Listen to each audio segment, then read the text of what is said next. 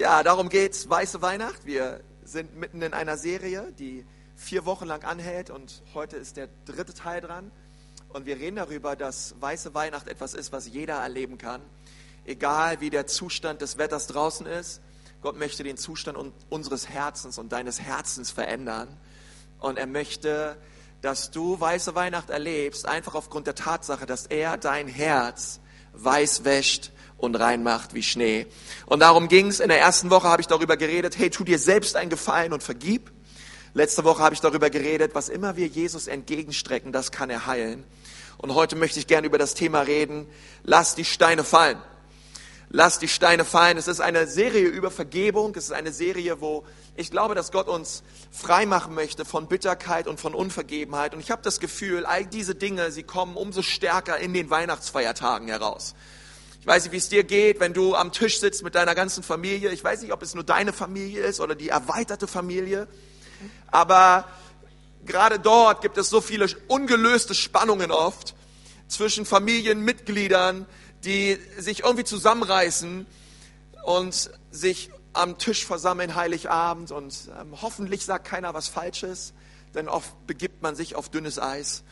Und es gibt oft so viele so viel Bitterkeit in Familien, so viel Unvergebenheit in Familien. Und ich glaube, dass vieles davon in den Feiertagen rauskommt, aber auch vieles davon Gott heilen mag und Gott lösen mag und Gott verändern mag in unserem Leben. Und, und ich, ich bitte dich einfach auch diese Serie so zu nehmen und zu sagen, Gott, ich möchte, dass du Bitterkeit und Unvergebenheit aus meinem Herzen rausnimmst. Ich, ich lege alle Steine ab, die ich in den Händen habe, gegen Menschen, die ich verurteile, die ich anklage. Und ich möchte dich bitten, Gott, dass du mein Leben gebrauchst, um ein Friedensstifter zu sein, überall, wo ich hingehe. Und ich lade dich so ein, mal die Bibel aufzuschlagen. Wir gehen heute ins Johannesevangelium, Kapitel 8. Johannes Kapitel 8 ist eine sehr bekannte Stelle in der Bibel. Es geht um Jesus und die Ehebrecherin. Und ich habe schon öfter über die Stelle gepredigt. Ich habe schon viele Leute darüber predigen hören. Ich habe schon diese Stelle genommen und auseinandergelegt und mir immer wieder gefragt, Gott, was möchtest du uns sagen durch diese Stelle? Und ich glaube ehrlich gesagt, diese Stelle ist eine Steilvorlage für jeden Prediger. Es ist wie Zucker, wie Sahne. Wenn du Johannes 8 nicht predigen kannst, dann kannst du wahrscheinlich gar nicht predigen. Pack ein, geh nach Hause, mach einen auf Hartz IV oder so, keine Ahnung. Aber Prediger kannst du nicht werden. Wenn du Johannes 8 nicht predigen kannst, es ist, es ist die Stelle schlechthin die uns so sehr das Herz Jesu mitteilt und offenbart, wie er umgeht mit den Schwächen von Menschen, wie er umgeht mit den Anklägern und mit den Pharisäern. Es offenbart uns so viel über die Haltung, die Jesus hat und die Haltung, die er von uns erwartet. Und so wollen wir einfach mal lesen, Johannes 8, Vers 2. Schreibt Johannes, und früh am Morgen kam er wieder in den Tempel und alles Volk kam zu ihm und er setzte sie und lehrte sie. Da, er setzte sich, da brachten die Schriftgelehrten und Pharisäer eine Frau zu ihm, die beim Ehebruch ergriffen worden war, stellten sie in die Mitte und sprachen zu ihm, Meister, diese Frau ist während der Tat beim Ehebruch ergriffen worden. Im Gesetz aber hat uns Mose geboten, dass solche gesteinigt werden sollen. Was sagst nun du? Das sagten sie aber, um ihn zu versuchen, damit sie ihn anklagen könnten. Jesus aber bückte sich nieder und schrieb mit dem Finger auf die Erde. Als sie nun fortfuhren, ihn zu fragen, richtete er sich auf und sprach zu ihnen, wer unter euch ohne Sünde ist, der werfe den ersten Stein auf sie.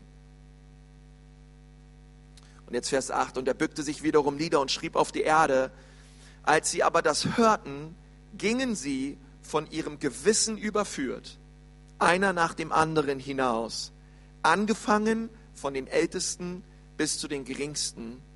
Und Jesus wurde allein gelassen und die Frau, die in der Mitte stand. Da richtete sich Jesus auf und da er niemand sah als die Frau, spricht er zu ihr eine sehr erstaunliche Frage. Frau, wo sind jene deine Ankläger? Hat dich niemand verurteilt? Sagt mal alle, niemand. Das hat sie auch gesagt. Sprach sie, niemand Herr. Und das Wort, was wir hier im Griechischen lesen für Herr, es ist das Wort, was Menschen gebrauchen, um Jesus ihren Herrn zu nennen, ihren Erlöser, ihren Erretter. Sie glaubt nun, sie nennt Jesus ihren Herrn. Jesus spricht zu ihr, so verurteile ich dich auch nicht, geh hin und sündige nicht mehr.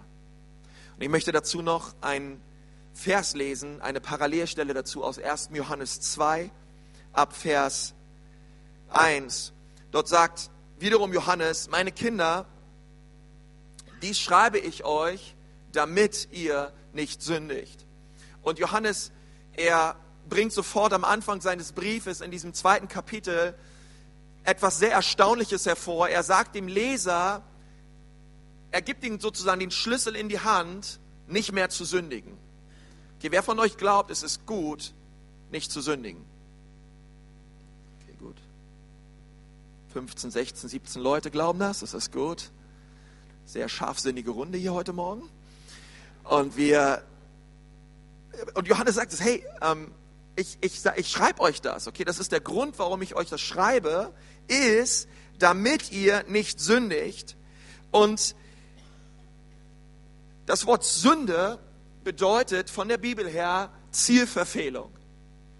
Und dieses Ziel, diese Zielscheibe, die aufgerichtet wurde, die hat, die hat Gott aufgerichtet. Gott sagt, was richtig und was falsch ist. Okay, nicht meine Mutter, nicht deine Mutter, sondern Gott, er errichtet den Standard. Er sagt uns, wie wir leben sollen. Er sagt den Menschen, was gut und was böse ist, was richtig und was falsch ist. Und diese Zielscheibe, die hat Gott aufgerichtet. Und alle Menschen, sagt die Bibel, alle Menschen auf dieser Erde, sie haben das Ziel Gottes, was er aufgerichtet hat, das, was er sich von den Menschen erdacht hat, von Anfang an. Sie haben es immer verfehlt und sie haben immer gesündigt. Okay, es gab noch keinen Menschen auf dieser Erde, der nicht gelogen hat, der nicht, der nicht gestohlen hat, der nicht seine Eltern nicht geehrt hat, der nicht Gott nicht geliebt hat, sondern die Bibel, die Bibel sagt, hey, das alles ist im Menschen drinnen. Es ist in ihm, er verpasst das Ziel und das ist auch der Grund, warum es so viel Chaos gibt auf unserem Planeten. Das ist der Grund, warum Menschen sich hassen. Das ist der Grund, warum Menschen gegeneinander aufstehen, Völker, Volksgruppen gegeneinander aufstehen und Krieg führen und, und, und viele Menschen einfach, ja, so viel Ungerechtigkeit erleben. Und Johannes sagt, nun, ich schreibe euch diesen Brief, damit ihr aufhört zu sündigen. Und was wir nun als nächstes lesen, soll uns die Kraft geben, aufhören zu sündigen. Und ich denke, das ist ziemlich gut. Und er sagt, und wenn jemand sündigt, so haben wir einen Fürsprecher bei dem Vater. Sagt mal, Fürsprecher. Und wenn jemand sündigt, also er sagt, hey, ich, ich schreibe euch das, damit ihr nicht sündigt, aber wenn jemand doch sündigt, so möchte ich euch sagen, wir haben einen Fürsprecher beim Vater, Jesus Christus, den Gerechten. Und, und das ist ehrlich gesagt nicht das, was ich vielleicht erwartet hätte. Zwischen Vers 1 und Vers 2, ähm, ich hätte was anderes gesagt. Ich meine, ich hätte nicht gesagt, hey, okay, wenn jemand doch sündigt, naja, wir haben Fürsprecher da oben, Jesus, der für uns eintritt, für unsere Schuld und für unsere Sünden vom Vater. Der, der, der sagt, hey, ja, Konsti hat gesündigt. Vater, er hat die Hölle verdient, er hat, er hat, er hat so viel verdient aber ich habe mein Leben für ihn gegeben. Ich, Jesus, er, er tritt vom Vater für uns ein, sagt die Schrift. Und, und Johannes sagt, wenn jemand sündigt, erinnere dich daran, dass wir einen Fürsprecher haben, einen Gerechten haben, der Jesus heißt. Und ich dachte, naja, ähm, der, und er sagt weiter in Vers 2, und er ist das Sühneopfer für unsere Sünden, aber nicht nur für die unseren, sondern auch für die der ganzen Welt. Und diese Offenbarung und diese Erkenntnis darüber, wer Jesus ist und was er für uns getan hat, dass er unser Fürsprecher ist, sitzen zur Rechten des Vaters, der für uns eintritt, das soll uns davon abhalten zu sündigen.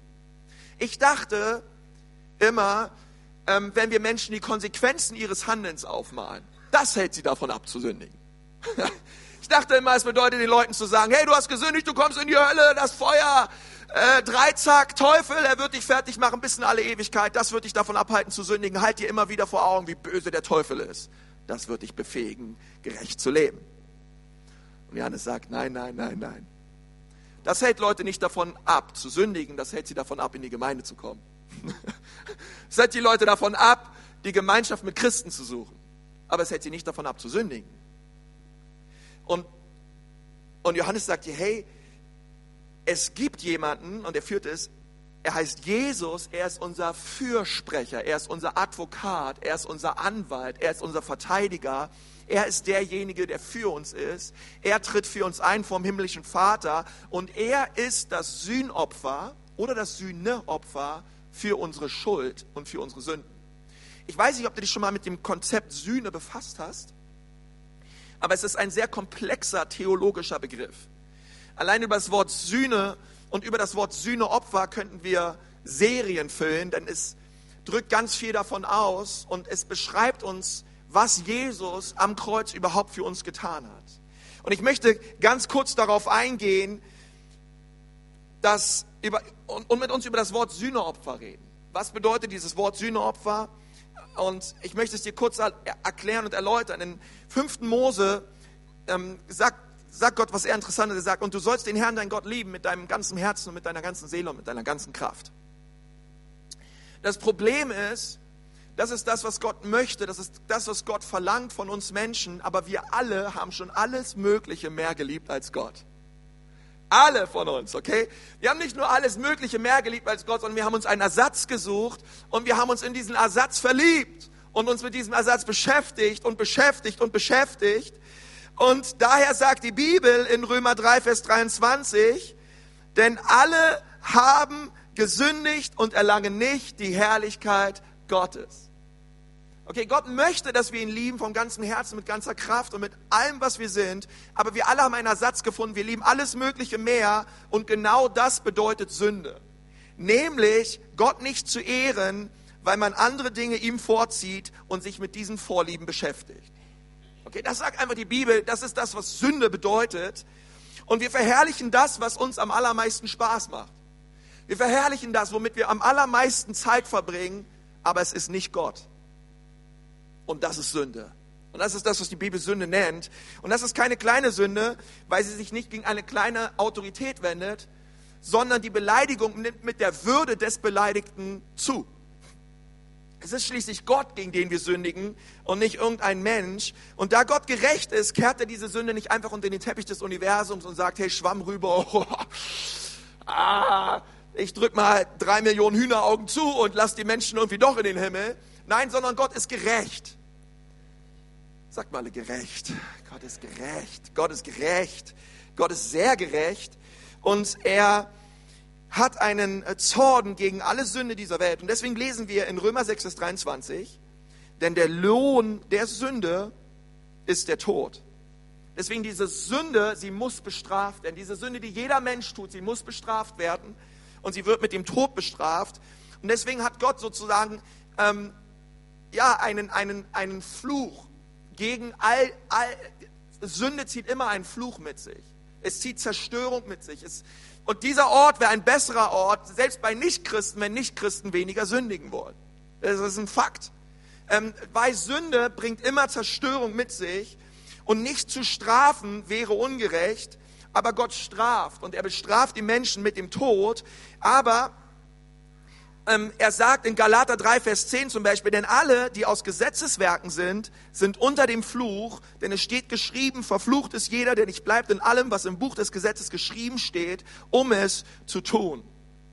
Und wir alle haben versagt, wir haben nicht das getan, aber die Liebe Gottes, sie belässt es nicht bei diesem Fluch. Okay, das eine ist gerecht, es ist gerecht, dass wir den Tod verdient haben. Und es gibt die, äh, Gott ist gerecht aber Gott ist auch Liebe. Und Gottes Liebe belässt es nicht bei diesem Zorn, sie belässt es nicht bei diesem Fluch, sondern in Galater 3, Vers 13 steht, Christus hat uns losgekauft von dem Fluch des Gesetzes, indem er ein Fluch für uns geworden ist. Und das bedeutet Sühne. Jesus hat am Kreuz gesühnt. Okay, der Zorn Gottes, der gegen jede Sünde sich auftürmte, der, der, der wurde nicht unter den Teppich des Universums gekehrt, sondern Gott hat seinen Zorn ausgegossen. Okay, der Zorn wurde nicht verschoben auf eine spätere Zeit, sondern er wurde ausgegossen auf Jesus Christus am Kreuz. Er nahm den Zorn Gottes auf sich und er nahm stellvertretend für dich den Fluch Gottes auf sich, damit du frei sein darfst. Und dieser Stellvertreter, Jesus Christus, er hat es getan. Und deswegen gab Gott sich selbst, um uns von sich selbst zu erretten. Er wirkte die Sühnung und das bedeutet dieses Wort. Okay, Gott bezahlte den Preis und nahm in Jesus Christus den Preis selbst auf sich, damit du frei sein darfst. Damit du nicht sterben brauchst, damit du nicht, damit du nicht in, Ewigkeit, in Ewigkeit tot sein sollst. Sondern er nahm das auf sich und jeder, der das glaubt, soll errettet werden. Jeder, der, jeder, der diesem, diesem Werk Jesu, Jesu am Kreuz vertraut, sagt die Bibel, der soll errettet werden. Und er soll die Liebe Gottes erleben. Und wenn der Vater sagt, hey, das, was Konsti getan hat, das ist Sünde, dann steht Jesus auf und sagt, ja, es ist Sünde, aber ich habe für ihn bezahlt. Ich habe seine Schuld und seine Sünde auf mich genommen. Und er ist unser Fürsprecher. Und ich liebe es einfach, dass Jesus unser Anwalt ist, unser Verteidiger ist, unser Tröster ist. Er ist der, der vor Gott für uns einsteht. Und, und wenn jetzt einer sagt, hey, das, was du, was du getan hast, dafür hast du die Hölle verdient, ähm, dann, dann stimmt das. Aber wir haben einen, der heißt Jesus. Er hat alles auf sich genommen. Und diese Botschaft ist eine gute Botschaft. Es ist die allerbeste Botschaft, die es da draußen gibt. Und die Bibel sagt, es ist die Güte Gottes, die die Menschen zur Umkehr treibt. Es ist, es ist das, wenn sie erkennen, das ist zu gut, um wahr zu sein, was Jesus Christus dort am Kreuz für mich getan hat. Das ist, oh, das, das begeistert mich. Das ist, das ist, das ist atemberaubend. Wie kann es sein? Er nahm meine Schuld. Er nahm meine Sünde. Er nahm den Fluch auf sich. Ich brauche ihn nicht zu tragen. Und deswegen dürfen wir unser ganzes Vertrauen in Jesus setzen und in das, was er getan hat. Er ist unser Fürsprecher. Und wenn du hier bist und du das noch nicht getan hast, du kannst es heute tun. Du kannst all dein Glaube, dein Vertrauen in, in das Werk setzen, was Jesus Christus am Kreuz für dich getan hat. Niemand hat dich jemals so sehr geliebt wie er. Niemand tat das für dich, was er für dich getan hat. Und, und ich glaube, das, was Johannes hier sagt, umso mehr wir das verstehen, umso weniger und umso mehr wird uns das abhalten zu sündigen. Es ist einfach diese Tatsache, hey, wow, Jesus, danke, du hast es getan, du bist mein Fürsprecher, du bist die Sühnung für all meine Schulden, all meine Sünden. Und ich bin voller Dankbarkeit und ich bin voller Freude. Und ich bin begeistert darüber, was Jesus getan hat. Und das hilft mir zu leben, das hilft mir, so zu leben, wie Gott es von mir möchte. Danke, Brother Heinz. Es begeistert mich. Das war alles Einleitung, okay? Ähm, es war eine Predigt an sich, aber es war mir so wichtig zu verstehen, wir haben einen Fürsprecher. Denn wenn wir uns jetzt gleich Johannes 8 anschauen, dann werden wir sehen, wie dieser Fürsprecher für Menschen eintritt, gegen die andere Leute die Steine erheben und sie fertig machen wollen. Aber, wir, aber diese Frau hatte einen Fürsprecher und er heißt Jesus. Ich möchte mal mit uns beten. Herr Jesus, ich danke dir so sehr für diesen Morgen. Ich danke dir, Jesus, dass du so gut drauf bist, dass du uns so sehr liebst, dass du voller Freude bist, Herr, und dass dein Leben und dein Tod und deine Auferstehung uns für immer verändert hat. Und ich bitte dich, Herr, dass du auch durch diese Geschichte in Johannes 8 zu uns sprichst. In Jesu Namen. Amen. Wisst ihr, meinen Eltern war es früher immer wichtiger, dass mein Zeugniskopf gut ist, als die Noten. Ich weiß nicht, ob es hier in Bayern Zeugnisköpfe gibt. Ich glaube schon. Bis, bei uns in Berlin gab es Zeugnisköpfe bis zur 10. Klasse. Ich weiß nicht, ist immer noch so gut. Und ähm, ich, ich, ich, ich hatte manchmal richtig gute Noten, aber ich hatte einen richtig schlimmen Zeugniskopf. Und meine Mutter hat gesagt, hey, lieber eine 4 in Mathe, eine 4 in Englisch und eine 4 in Deutsch. Und dafür einen guten Zeugniskopf. Du bist ein gutes Zeugnis in deiner Klasse. Und Menschen sehen an dir, wie Gott dich verändert hat. Hoffe ich jedenfalls, mein Sohn. Als ähm, gute Noten und einen Katastro katastrophalen Zeugniskopf. Und bei mir war es leider ich, ich kann sagen, ab der zweiten Klasse bis zur zehnten Klasse so. In der ersten Klasse hatte ich einen richtig guten Zeugniskopf. Ähm, ich weiß auch nicht, vielleicht sind das so Formatvorlagen, die alle Lehrer benutzen für die Kids. Und, ähm, aber, aber, aber ab der zweiten Klasse ging es dann los, dass ich ständig dabei war, andere abzulenken und der Klassenclown war und ähm, Leute auf meine Seite gezogen habe, Intrigen gestartet habe gegen die Lehrkräfte, irgendwelche Böswilligkeiten äußerte und dann auch vollzogen habe und immer gut darin war, Leute für irgendwelche Streiche zu gewinnen und, ähm, und sie dann danach zu beschuldigen, dass sie es eigentlich waren, äh, die hier daran schuld waren. Und äh, es war, ich war da richtig gut drin, Leute. Ich war da richtig gut drin. Und bei uns in Berlin ist es so, die Grundschule geht bis zur sechsten Klasse und nicht wie hier bis zur vierten. Und dann ab der siebten Klasse gehst du auf eine, auf eine Oberschule, aufs Gymnasium oder was auch immer, Gesamtschule. Ich war auf einer Gesamtschule. Und und ich habe immer, hab immer alles auf meine Lehrerin geschoben. Ich habe gesagt, Mutti, diese Frau Hoffrecht, ne, die ist dafür schuld, dass ich so einen Zeugniskopf habe. Weil die mag mich nicht, die hasst mich und die wird niemals was Gutes über mich schreiben. Und dann bin ich auf die Oberschule gekommen. Das ist interessant, ein völlig neues Umfeld, eine völlig neue Schule, ein völlig neuer Lehrer. Und fast genau dasselbe stand oben auf dem Zeugniskopf. Und ich weiß noch, ich bin nach Hause gegangen mit meinem Zeugnis. Ich sagte, ja, Jesus, ich weiß nicht, was ich tun soll. Soll ich mich vors nächste Auto werfen? Oder, Herr, ich weiß nicht, was, gleich geht's richtig ab zu Hause. Herr, steh mir bei. Und, und es ging auch richtig ab. Und was immer wieder drauf stand, auf meinen Zeugnisköpfen, ich habe für euch auch äh, meine Zeugnisse gesucht, aber ich konnte die nicht mehr finden. Äh, ich wollte es euch hier gerne zeigen. ich weiß nicht bei den tausend Umzügen, wo, wo meine Zeugniskiste geblieben ist. Ist wahrscheinlich auch ganz gut so.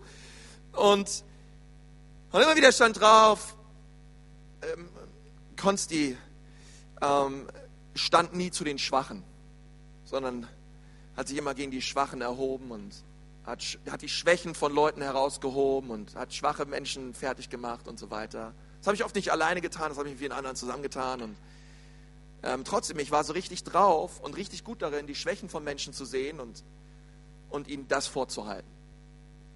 Und das hat das Herz meiner Eltern zerbrochen. Sowieso, die dachten sich, Mann, Konsti, was ist da los? Weißt doch, dass Jesus so nicht drauf ist. Und, ähm, und, ich, und, ich, und ich hatte so ein, ich weiß auch nicht, ich war in der Jugendgruppe immer ganz nett und ganz brav, aber in der Schule, da war ich anders drauf und anders unterwegs. Und, und dann ähm, habe ich immer mehr, umso mehr ich Jesus kennengelernt habe und er mein Leben verändert hat. Ich habe mich mit 16 taufen lassen und habe meine Geistestaufe erlebt. Und, und ich habe gemerkt, auf einmal mein ganzes Leben wurde anders. Umso mehr ich davor die Schwächen von Menschen herausfand und mich darüber lustig gemacht habe, umso mehr habe ich mich nun angefangen, für die, für die Schwachen in dieser Gesellschaft und in meiner Klasse und so weiter einzusetzen. Und Gott hat mir ein Herz geschenkt für die schwachen Menschen in dieser Gesellschaft. Der hat total mein Herz verändert. Auf einmal habe ich es geliebt, mit kaputten Menschen abzuhängen. Auf einmal habe ich es geliebt, mich um Menschen zu kümmern, wo andere Leute einen großen Bogen rummachen. Und, und, ich, und ich und meine Eltern haben gesagt, es ist ein Werk Gottes. Es kann nicht so anders sein. Und, ähm, und ab der 10. Klasse, mein ganzes Leben hat sich verändert. Ich habe auf einmal gemerkt, Mann, das, worüber ich mich vorher lustig gemacht habe, das ist jetzt das, wo ich sage, hey, darin möchte ich Menschen helfen, darin möchte ich Menschen stärken. Und ich möchte sie nicht einfach darin belassen und so, sondern ich möchte ihnen raushelfen und ich möchte ihnen die Liebe Jesu zeigen. Und, und ich glaube, das ist die Haltung unseres, Herr, unseres Herrn Jesus. Er ist derjenige, der sich immer zu den Schwachen stellt. Falls es dir schon mal aufgefallen ist, wenn du die Bibel liest. Er hat schwache Menschen geliebt und schwache Menschen haben ihn geliebt. Er liebt es, er liebt es abzuhängen mit Prostituierten, mit Zöllnern, mit, mit kaputten Menschen, mit Leuten, die auf andere herabgeschaut haben, aber auch Leute, auf die Leute herabgeschaut haben. Und, und er, er wich nicht von ihnen, sondern er ging zu ihnen. Er rannte nicht von ihnen weg, sondern er rannte direkt ins Chaos rein. Und ich glaube, umso mehr wir diesen Jesus kennenlernen, umso mehr wird diese Haltung unsere Haltung. Umso mehr wird dieses Herz unser Herz. Und Jesus möchte, dass wir dieses Herz haben für eine kaputte, schwache und verlorene Welt. Und das ist das, was mich so begeistert, wenn ich Johannes 8 lese. Wenn wir Johannes 8 lesen, steht hier ein, eine wichtige Frage. Und diese Frage lautet, wo sind deine Ankläger? Wo sind jene Frau, die dich angeklagt haben? Wo sind sie hin? Wo, wo sind sie? Jesus, er, er beugte sich hin, er, er, er richtete sich wieder auf und er schaute rum. Und es war niemand mehr da, nur noch diese Frau, die vor ihm stand. Er fragt sie, wo sind sie alle hin, deine Ankläger? Wo sind die hin mit den Steinen in ihren Händen? Wo sind die hin, die, die dich ertappt haben, dich erwischt haben, dich rausgezogen haben, dich hierher geschliffen haben, um dich zu töten, um dich zu steinigen, um dich zu ermorden? Wo sind sie hin? Ist keiner mehr da von ihnen? Und ich denke, das ist eine interessante Frage. Und diese Frage müssen wir uns stellen. Wo sind sie, die Ankläger? Wo sind die, die auf die Schwächen von anderen zeigen und sie bloßstellen. Wo sind sie hin? Und ich, und ich dachte so, wie wichtig wäre es für uns als Ecclesia Nürnberg, das zu proklamieren und das auszurufen und das zu glauben und zu sagen, wo sind sie hin, deine Ankläger? Ich weiß nicht, wo sie sind, aber sie sind nicht in der Ecclesia Nürnberg. Sie sind nicht hier. Sie sind nicht in unserer Mitte. Wo sind die Menschen mit den Steinen in ihren Händen, die auf die Verfehlungen und die Schwachen anderer zeigen und vielleicht auch mit dem Gesetz kommen und mit der Bibel. Wo sind sie hin? Ich weiß nicht, wo sie sind, aber sie sind nicht hier. Sondern hier sind Menschen, die die Steine haben fallen lassen. Hier sind Menschen, die die Liebe und die Gnade Gottes verstanden haben, die, die erkannt haben, dass wir einen Fürsprecher haben, der Jesus heißt. Und wäre es nicht die Gnade Gottes, wir wären alle, wir wären alle so drauf. Wäre es nicht die Gnade Gottes, wir wären immer noch am Steine werfen. Wäre es nicht um die Gnade Gottes, ich wäre immer noch ein, ein, ein kaputter junger Mann in meiner Rebellion und in, mein, in meiner Aggression und ich, ich, ich würde mein eigenes Ding leben. Ich würde immer noch dabei sein, die Schwächen Mensch, der Menschen schnell zu sehen und sie dafür zu verurteilen. Aber die Gnade Gottes hat mich gefunden und die Güte Gottes hat mich verändert. Wo sind deine Ankläger, liebe Frau? Ich weiß nicht wo, aber sie sind nicht in der Ecclesia Nürnberg. Sie sind nicht hier. Und ich bete so, dass wir als Gemeinde sagen, hey, das ist das, was wir wollen, das ist das, was wir leben wollen. Denn es ist ziemlich leicht, ein Ankläger zu sein in unserer Gesellschaft. Es ist ziemlich leicht, heutzutage Steine auf Menschen zu werfen. Es ist ziemlich leicht, Leute in ihren Verfehlungen herauszuholen. Und ich meine, kennt ihr das? Ihr hört eine Predigt über Vergebung. Wir, hören eine, wir haben eine ganze Serie, wo wir Bitterkeit und Unvergebenheit angehen und, und wir sitzen hier und denken uns, hey, diese Predigt, die muss dieser Bruder mal unbedingt hören. Ey, die brenne ich ihm, mache ihm eine Schleife rum, steck noch ein bisschen Schoki an die Seite mit rein und dann gebe ich diesem blöden Bruder diese Predigt mal, damit er die mal hört. Damit er mal wirklich hört, was es bedeutet zu vergeben und Bitterkeit loszuwerden. Und wir verschenken. Und, und, ich, und wisst ihr, was ich meine? Dass wir manchmal so für andere mithören. Ich kenne das in der Predigtvorbereitung, die Predigt. Und manche habe ich so, mittlerweile bin ich da viel besser drin geworden, aber früher habe ich manchmal Predigten geschrieben und Predigten vorbereitet. Ich hatte ständig gewisse Leute in meinen Gedanken. Die Predigt wird dem Bruder oder die Schwester. Oh, boah, das wird die. Und dann war die Schwester an dem Tag leider krank. Äh, habe ich die CD gebrannt und in, nein, habe ich nicht. Aber ähm, und wir sind manchmal so gut darin, für andere zu hören. Okay, wir sind manchmal so gut darin, für andere uns zu überlegen, ja, das, das bräuchten Sie mal und das sollten Sie mal hören, das sollten Sie mal sich reinziehen. Und ehe wir uns umschauen, haben wir Steine in unseren Händen und, und denken, hey, das ist, das ist das, was der Bruder braucht. Ich meine, kennt ihr das, wenn ihr euch gut fühlt, wenn andere versagen? Das Leid des anderen ist mein Freud. Ist das, das, wenn andere Leute schlechter sind, stehe ich gut da. Ja, wir müssen nicht so fromm tun, so wie ich glaube, wir alle kennen das, oder? Hey, Leute versagen, Leute sind schlechter, Leute haben nicht so viel Erfolg. Oh, eigentlich schade, ja. Und wenn die Leute kommen, dann, ja, Mensch, ja, komm, ich bete für dich. Aber insgeheim denken wir uns, ja, ah, sein Misserfolg ist mein Erfolg und wir ähm, brüsten uns innerlich. Ich meine, es sind Sachen, die sagen wir nicht, aber es sind Sachen, die wir denken. Es sind Sachen, die würden wir niemals posten bei Facebook, aber es sind Sachen, die posten wir auf unsere Herzensinnwand und freuen uns drüber. Und Jesus, Jesus ist, Jesus ist anders. Er, er, möchte, er möchte, dass unsere Haltung und unser Verhalten sich ändert. Denn es ist einfach, es ist leicht, ein Ankläger zu sein. Es ist leicht auch zu sagen, dass man keiner ist, aber unser Verhalten, unsere Haltungen, das, was dann unterm Strich bei rauskommt, das spricht auf Bände und spricht eine andere Sprache. Und wenn wir uns nun dieses Kapitel anschauen, Johannes 8, dann sehen wir, dass die Pharisäer Recht hatten. Sie hatten Recht mit dem, was sie sagten. Es steht so in Mose. Ähm, sie hatten Recht, diese Frau, sie soll gesteinigt werden und sie hat, äh, sie hat alles falsch gemacht. Sie hat den Tod verdient. Sie, sie sollte hingerichtet werden. Und das ist die Sache, sie hatten Recht, aber sie lagen trotzdem so daneben. Sie hatten zwar Recht, aber sie hatten auch nicht Recht. Ähm, sie hatten es vielleicht Recht und nach dem Buchstaben und nach dem Gesetz und nach dem Fingerzeig auf die und die Passage, aber sie lagen so daneben in ihrer Haltung. Sie lagen so daneben in, ihren, in ihrer Herzenshaltung, in ihren Gedanken, in der Art und Weise, wie sie Menschen begegnet sind. All das andere war richtig, aber all das andere war so falsch. Und ich möchte euch sagen, ihr Lieben, das ist das Krasse an Religion. Es hat auf der einen Seite recht, aber es liegt trotzdem so daneben.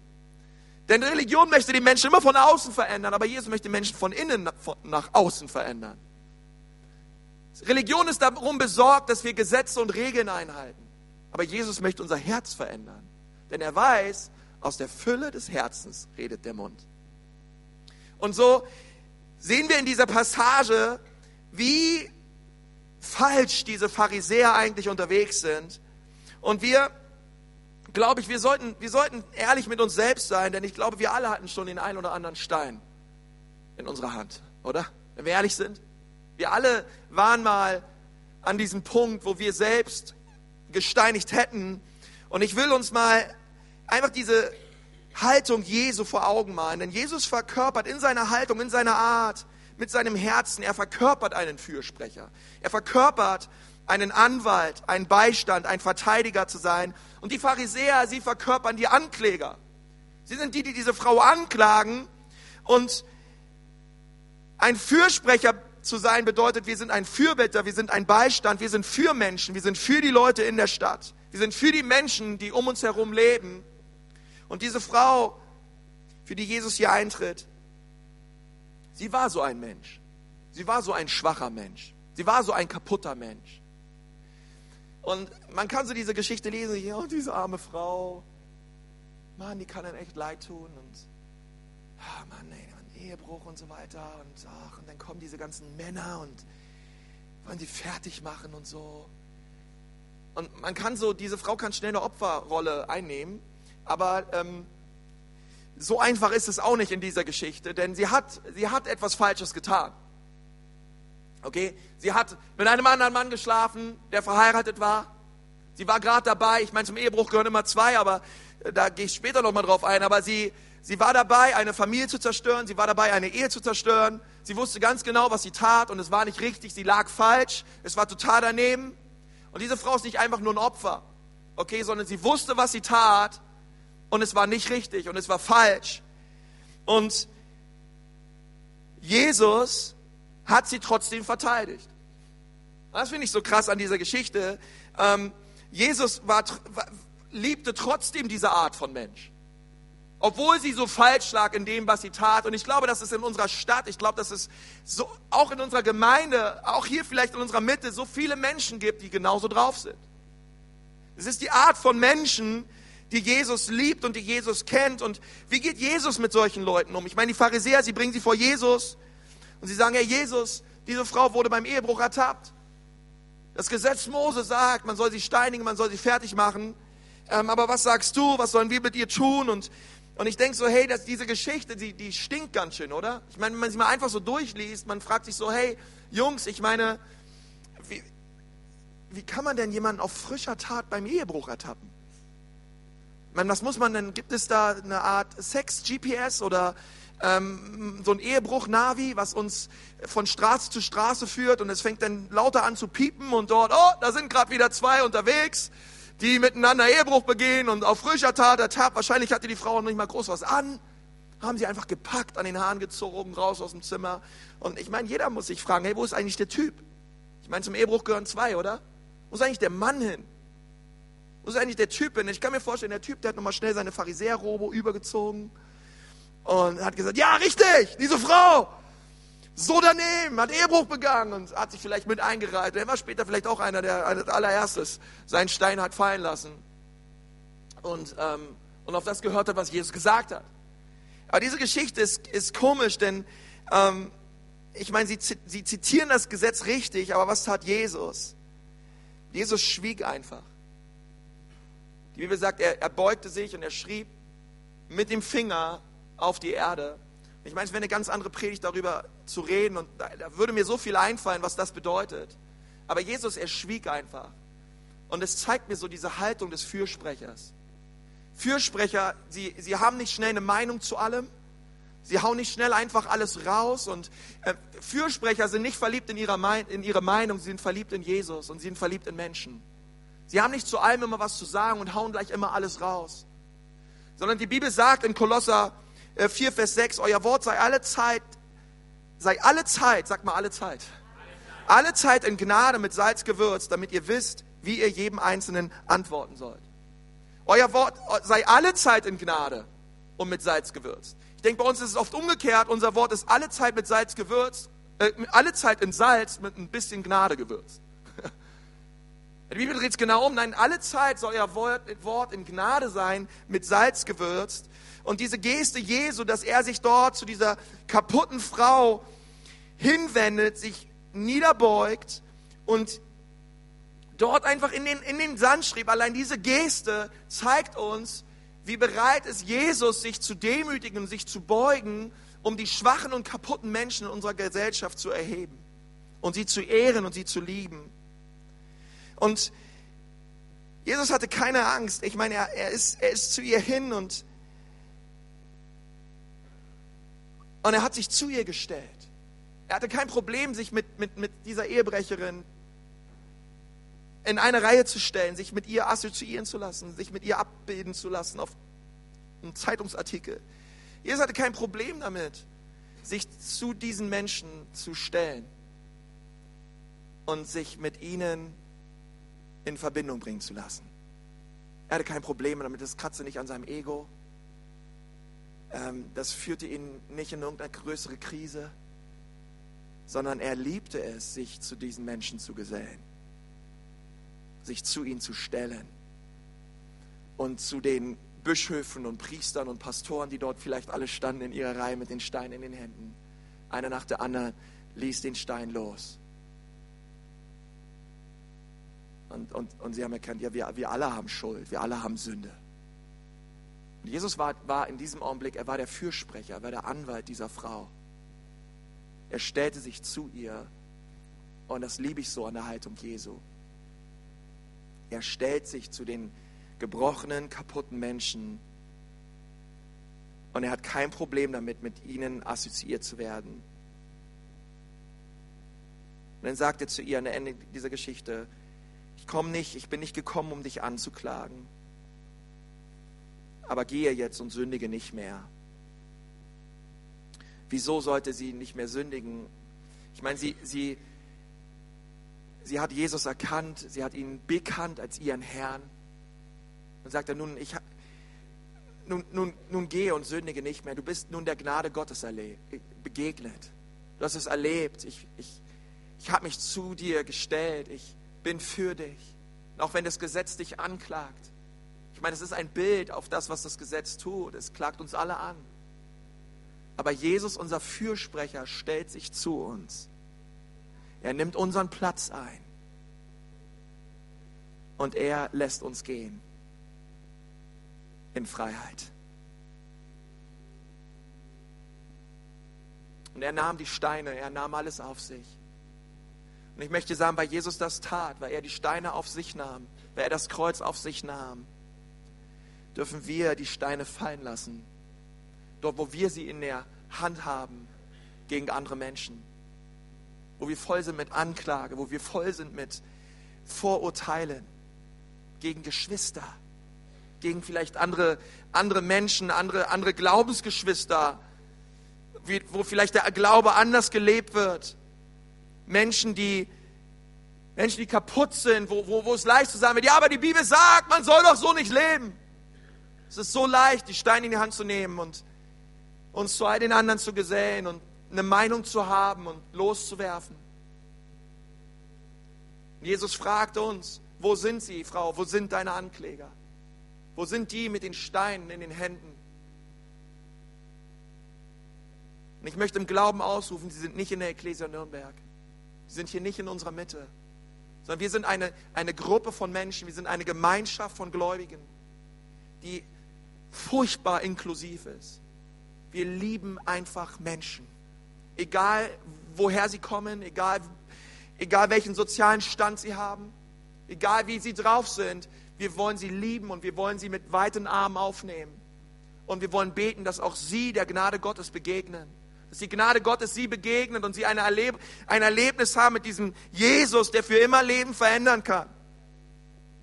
Und dass sie dann in dieser Kraft und aus dieser Begegnung heraus hinausgehen, weil sie erkannt haben, oh, das hat Jesus für mich getan. Das befähigt mich nun, nicht mehr zu sündigen.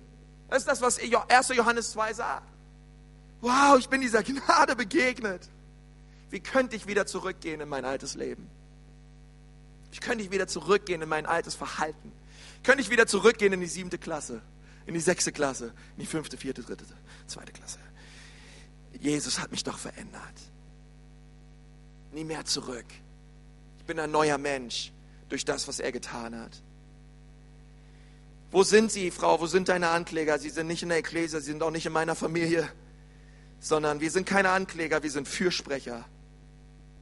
Und ich möchte dir sagen, wenn wir diese Haltung des Fürsprechers einnehmen, die Geschichte wird es zeigen, die Geschichte in dieser Stadt wird es zeigen, wie Gott uns Hunderte und Tausende Menschen anvertraut die kommen werden, aus allen Winkeln, aus allen Bezirken hinein, um Gottes Wort zu hören. Wenn wir eine Gruppe sind von Menschen, die ihnen den Fürsprecher vorstellen und nicht den Ankläger. Wir aneinander und füreinander da sind und, und uns nicht gegenseitig mit Steinen bewerfen. Und sagen, nein, ich lasse die Steine fallen. Ich bin der Gnade begegnet. Ich kann nicht anders. Meine Rede ist alle Zeit in Gnade. Ab und an mit Salz gewürzt. Also sie ist nicht voll mit Salz und ab und an mit ein bisschen Gnade. Lass uns mal die Augen schließen. Ich möchte gerne mit uns beten. Und ich möchte Gott bitten, dass er uns diese Haltung eines Fürsprechers gibt, dass er uns diese Liebe für Menschen neu in unser Herz ausgibt. Denn darum geht es bei Weiße Weihnacht. Darum geht es, wenn du mit deiner Familie am Tisch sitzt Darum geht es, wenn wir zusammenkommen und es gibt, ähm, es gibt Vorurteile, es gibt Anklage, es gibt Bitterkeit und Unvergebenheit, es gibt viel dünnes Eis. Um was geht es? Dass alle am Tisch die Steine fallen lassen. Aber es muss mit irgendwem anfangen. Es fängt an von dem Ältesten bis zum Geringsten. Es fängt mit den Vätern an.